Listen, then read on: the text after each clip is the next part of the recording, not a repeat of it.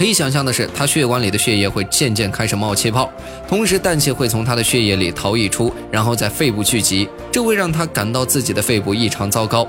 此时气泡也在奋力地堵塞血管。鉴于血管壁拥有渗透性，因此宇航员的双眼和双耳会失去作用，他既看不见也听不到。短短十五秒里，他就会失去意识。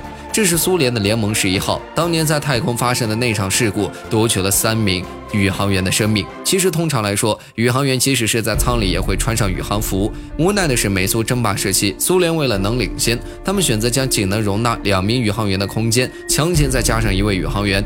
那一年，苏联急于求成，让三位宇航员们在不穿宇航服的方法挤出空间。在宇宙上空，苏联的三名宇航员的死亡过程大约只有一分钟。气体排出体外之际，三名宇航员开始浮肿，他们的体积足足增大了一倍。